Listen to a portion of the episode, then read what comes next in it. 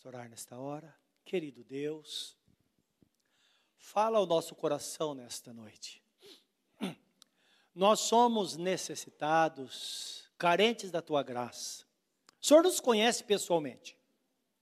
O Senhor conhece a nossa lida diária, a luta que cada um tem no dia a dia, Senhor. Mas tu vieste para suprir cada necessidade. O Senhor veio para cuidar de cada um de nós. E nos dá a tua palavra.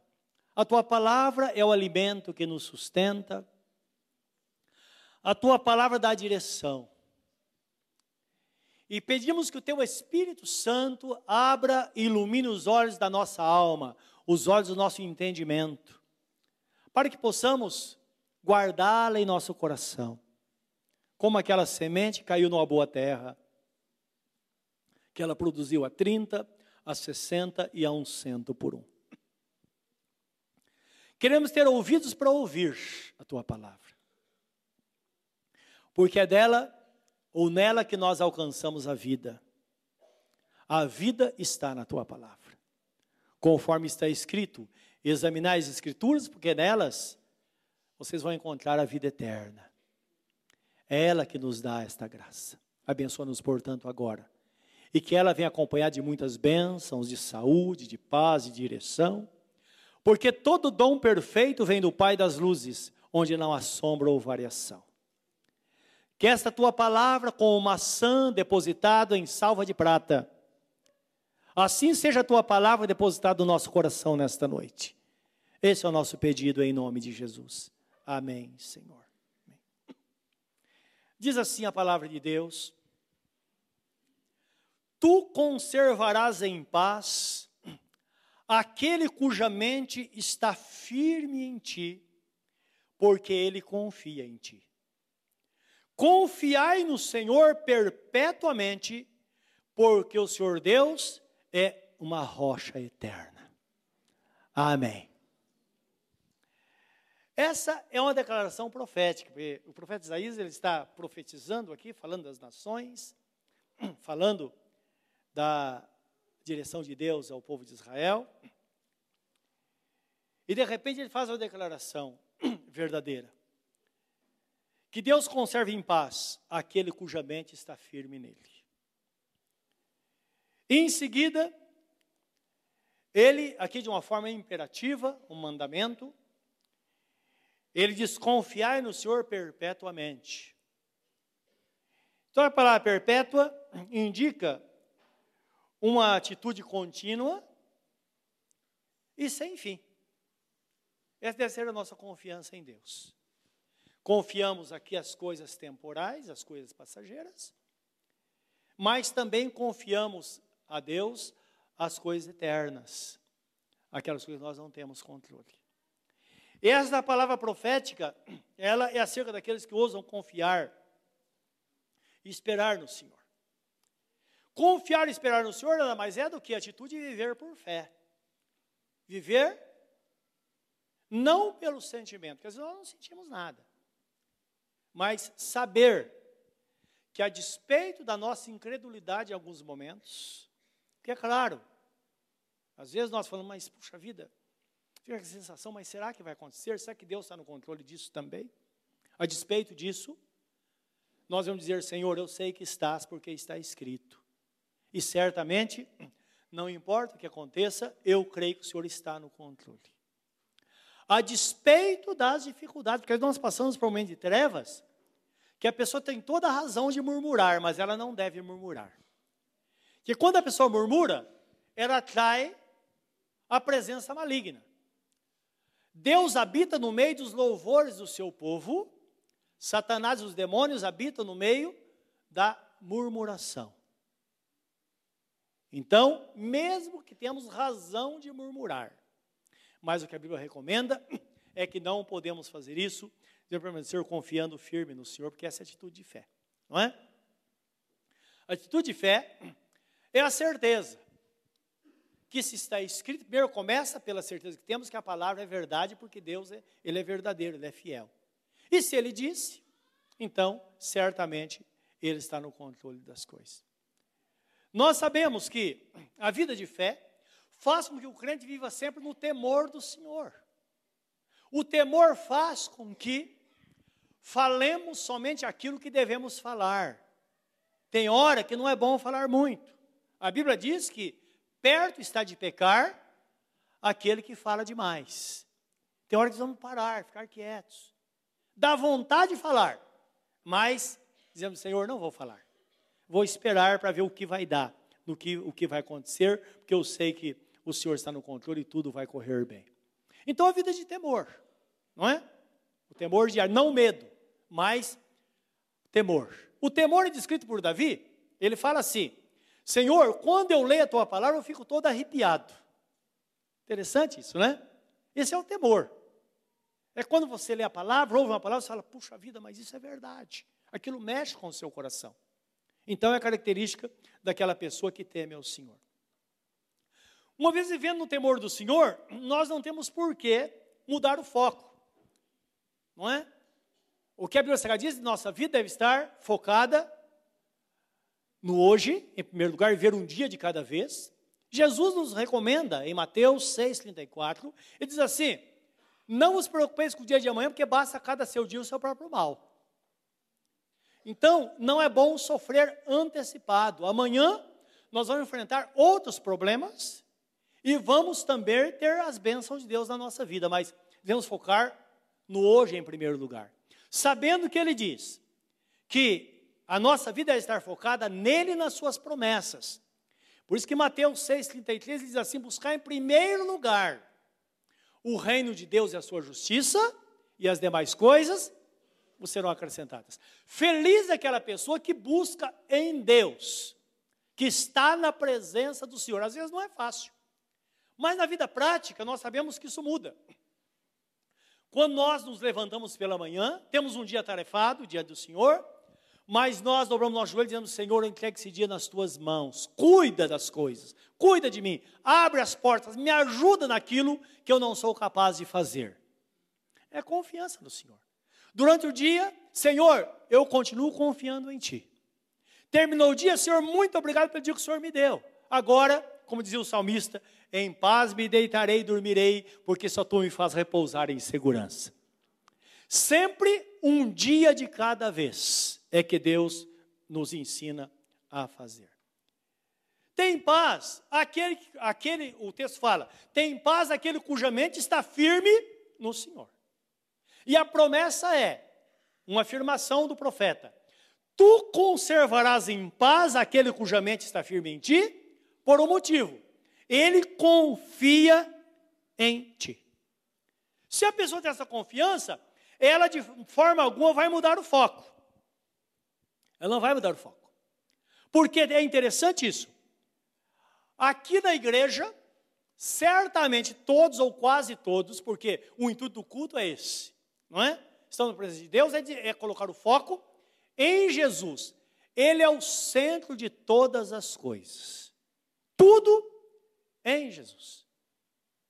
Aí, quando tudo está nele, porque as coisas só acontecem por causa dele, porque ele faz, não é? Nem o mérito é dado a nós, tudo está em Jesus. Mas a coisa que nós podemos fazer é incentivar, estimular aqueles que vêm à igreja a buscar a presença de Deus. Então, quando nós cantamos os cânticos, são fielmente tirados das promessas. Nós estamos cantando, nós estamos cantando as promessas do Senhor.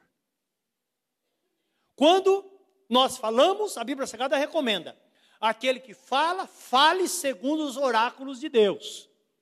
Então, significa, fale da palavra de Deus. Aqui não é um lugar para falar outra coisa a não ser a palavra do Senhor. Não é? Com isso, nós sabemos que Deus ele vai se manifestar em nós nós saímos daqui confiantes. Encerramos o culto com a unção. A unção significa uma declaração de que, assim como o óleo ou azeite está sendo posto na nossa fronte ou na nossa testa, assim o Espírito Santo está agindo dentro de nós. Por isso que foi estabelecida a unção com óleo na Bíblia Sagrada. Jesus, os discípulos, os apóstolos deles já faziam isso, não é? Então não importa você falar, não, hoje quero que o pastor me unja porque vai ser tudo diferente. Não é o pastor, é a unção. Os irmãos estão entendendo? Não é uma pessoa, é a unção. A graça está na unção e não na pessoa que realiza. O foco deve ser a palavra, aquilo que é dado por Deus, não as pessoas. Se nós agirmos assim, nós vamos ter a nossa confiança inteiramente no Senhor. Mas quando saímos daqui, amanhã tem um problema lá no trabalho. Você, esposa, sai daqui feliz e o seu marido não vê o culto. Você não espera de repente chega em casa, está um inferno lá. Talvez você, marido, está aqui, quando chega em casa, você vai tão feliz, puxa, a vida minha casa vai estar tá uma maravilha. Chega lá, tem um problemão lá em casa. Às vezes do nada. Porque Satanás veio para matar, roubar e destruir. Por isso que está escrito: resistir ao diabo, ele furará de vós. Por trás do teu marido pode estar o diabo, por trás da tua esposa pode estar o diabo no momento desse. Tem que ter esse entendimento. Que às vezes nós, nós é, atiramos em alvo errado. Por isso que a Bíblia Sagrada diz: a nossa luta não é contra carne e sangue, mas contra as hostes espirituais da maldade nos lugares celestiais. Isso está em Efésios capítulo, capítulo 6, versículo 12. Então, não é a pessoa, mas as forças espirituais. Mas há uma promessa, segundo os Coríntios, que diz assim: a, a, a luta da nossa, a nossa luta não é, a, a, ou melhor, a nossa luta não é contra carne ou sangue, não é? Mas a luta da nossa milícia é uma luta espiritual. Para desfazer as forças das trevas e derrubar todo o poder organizado e tudo aquele que oprime ou escraviza. Então, quando nós temos esse entendimento, nós oramos e repreendemos a força maligna. Você fala, em nome de Jesus, vou chegar em casa hoje e vai ter paz. Você chega lá e a paz vai estar instalada na sua casa, porque a palavra tem poder. Então é isso que Deus quer que façamos, não é? Então, não é a pessoa. Então é importante porque a Bíblia Sagrada mostra que quando nós fazemos isso, mesmo durante a semana, nosso foco está em Deus. Por quê? Deus age nos lugares celestiais. O inimigo age também dos lugares celestiais. Lugar celestial não é o céu. Aqui no texto, livro de Efésios, não. Lugar celestial é nossa área de influência. Lugar celestial é a nossa mente. De repente, do nada, o inimigo joga um pensamento ruim. Lugar celestial é a nossa casa que do nada. Às vezes você fala algo, você fala, puxa, por que eu falei isso? De repente, dali pode começar uma discussão. É verdade ou não é? É um lugar celestial. Lugar celestial é onde nós trabalhamos. Às vezes, do nada, uma situação vira um pandemônio. Lugar celestial sempre é a nossa área de influência, porque onde você estiver, Jesus vai estar ali. E quando Jesus está no lugar, vai haver um movimento. Mas lembra que está escrito: maior aquele que está em nós do que aquele que está no monte. Então, essa consciência, e nisso consiste a nossa vida de fé. Portanto, o que Deus quer que façamos é que a nossa mente esteja firme em Deus constantemente. Porque se a nossa mente estiver firme em Deus, nós vamos ter a direção dele também diariamente e ele vai prevalecer diariamente na nossa vida. Hebreus 12, 2 diz assim: olhando firmemente para Jesus, que é o autor e consumador da nossa fé. Esta palavra é dada exatamente àquela pessoa que olha em redor de si. Não podemos olhar. É interessante que o texto fala, o texto da sua íntegra fala assim: nós que estamos rodeados de uma nuvem tão grande de testemunha, ou vós que estáis rodeados de uma nuvem tão grande de testemunhas, são pessoas que estão ao nosso lado que vencem. Não é? Então são rodeados de uma nuvem tão grande de testemunha, corramos com paciência a carreira que nos está proposta. Outra Bíblia fala com perseverança, quer dizer a mesma coisa. Perseverança significa não numa disparada, mas também não devagar talvez num trote, não é? Bem devagar. Uma corrida lenta, não é? Ou então uma caminhada mais com mais velocidade. Então, andando na nossa vida diária, assim deve ser a vida cristã. Deixando todo o embaraço e todo o pecado. O embaraço é tudo aquilo que hoje não tem problema, mas a gente sabe que vai ter problema mais tarde. Então, tem que cuidar hoje. Isso é em todas as áreas, na vida pessoal, na relação familiar. Então, existem os embaraços, que hoje não tem problema, não é? Certa vez estava conversando com o pai acerca de um filho e falando dele que acontece o seguinte: ele vinha à igreja e deixava o filho em casa vendo televisão. O menino não queria ver. E eu dizia ele, mas ele é uma, só uma criança. Pastor, mas não tem problema. Poxa, nós somos exemplo em casa. Eu falei, mas é exemplo deixar o filho em casa e vir sozinho para a igreja? Isso não é exemplo. Ah, mas meu filho é uma benção, ele é meu melhor amigo. Eu falei, continua sendo enganado assim. Quando que a mãe vai ser a melhor amiga da filha e o pai é o melhor amigo do filho? Nunca. Mãe é mãe, amigo é amigo. Pai é pai, amigo é amigo. São coisas diferentes. Ah, mas não é em casa. E outra, meu filho é uma benção. Falei, é claro, um menino com sete anos só pode ser uma benção. Eu quero ver quando ele completar 12, 13 anos. Os irmãos estão entendendo? Então é um embaraço, é uma situação que a pessoa sabe que precisa tomar atitude, mas não toma e deixa rolar. Só que sempre eu digo, o futuro está ali, ó. Nós menos esperamos, chegou o dia. É com o pagamento de uma dívida. Não importa quando você jogue para frente, aquele dia vai chegar. E você tem que estar preparado, senão o problema vai ser muito grande. Não é verdade? Então, diz, deixando todo o embaraço e todo o pecado. Pecado é aquilo que nós sabemos que nos separa de Deus, aquilo que sabemos que é pecado. Não é? Deixando tudo isso, olhando firmemente para Jesus, que é o autor e consumador da nossa fé. Então, essa é a caminhada que devemos seguir. Existe um conselho do salmista Davi no Salmo 34, de 1 a 22, é o salmo todo. Eu queria que os irmãos lessem com atenção. Esse salmo é um salmo profético acerca da igreja. No final, ele faz alusão a Jesus, quando fala que nenhum osso de Jesus seria quebrado. Mas também se refere à igreja. Muitas vezes, meus irmãos, pessoas são, digamos uma palavra assim, alquebradas. Que seria não um osso quebrado, mas um, um, alguma coisa que quebra na pessoa, a pessoa está despedaçada, não é? Então, a ordem divina é que não haja isso que ninguém fique caído pelo caminho, não, mas sejam pessoas firmes, que vivam de fato na presença do Senhor. Então, Davi aqui, ele escreve esse salmo num momento muito interessante. Momento de aperto. Depois que passou o aperto, ele escreve o salmo. Ele diz assim: Louvarei ao Senhor em todo o tempo, o seu louvor estará continuamente na minha boca. Olha o segredo aqui, não é? Então, você está na rua, claro, tem muitas coisas que a gente pode ouvir. Quais as músicas que você tem arquivadas lá para ouvir enquanto está dirigindo, enquanto está lavando louça em casa? Não é? Então, talvez você esteja apaixonado ou apaixonado, aquela música romântica lá e tal, não tem problema, faz parte da vida. Não é? Talvez queira um agito maior, coloca lá um pagode, Outros são mais agitados, coloca lá um rock. Não, tem boas letras, não é? Tem letras poéticas. Não é? Eu, pelo menos, eu gosto muito de um cantor nordestino, Fagner, os irmãos conhecem.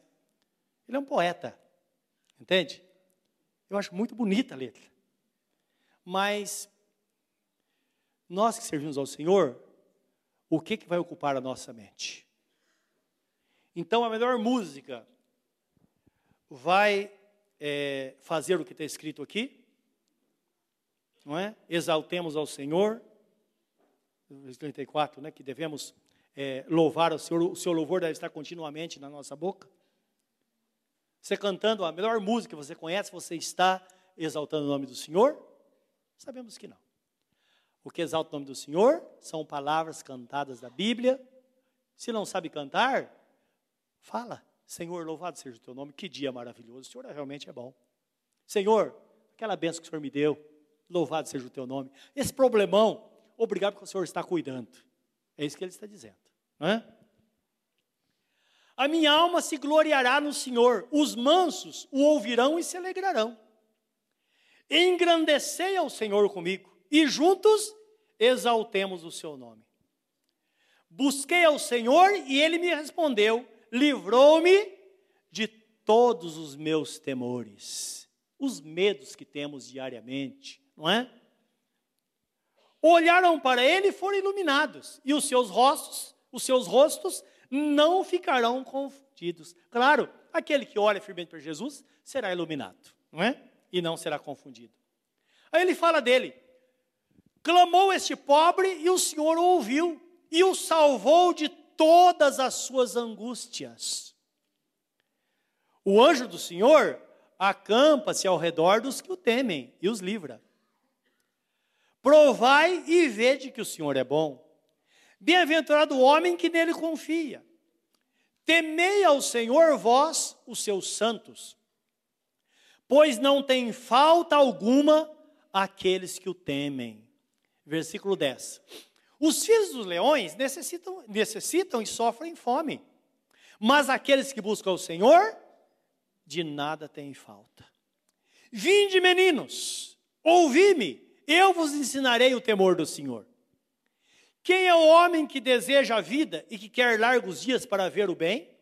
Guarda a tua língua do mal e os teus lábios de falarem enganosamente. Aparta-te do mal e faz o bem. Procura a paz e segue-a. Os olhos do Senhor estão sobre os justos e os seus ouvidos atentos ao seu clamor. A face do Senhor está contra os que fazem o mal, para desarraigar da terra a memória deles. Os justos clamam, e o Senhor os ouve e os livra de todas as suas angústias. Perto está o Senhor dos que têm o coração quebrantado, e salva os contritos de espírito. Muitas são as aflições do justo. Suas aflições são muitas, mas o Senhor o livra de todas. Ele lhe guarda todos os seus ossos, nem sequer um deles se quebra. A malícia matará o ímpio, e os que aborrecem o justo serão punidos. Quem tocar em você vai estar mal com Deus.